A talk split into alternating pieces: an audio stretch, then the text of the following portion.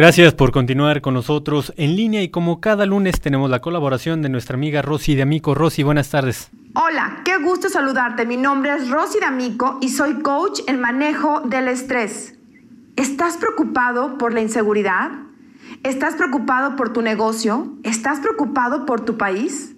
Seguramente estás pasando por un periodo de estrés crónico. Nos han enseñado que ser empático significa estar preocupados, hablar en todas las conversaciones sobre las cosas malas que suceden.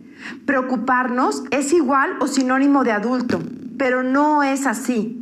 Esto solo genera desinformación, miedo y duda en lo que vas a estar haciendo durante el día.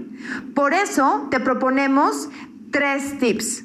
El primero, Deja el chisme, deja de estar hablando de las malas cosas que suceden. Cuando estés en conversaciones de esas, mejor retírate o guarda silencio. No muevas tu energía de lo que sí quieres que pase.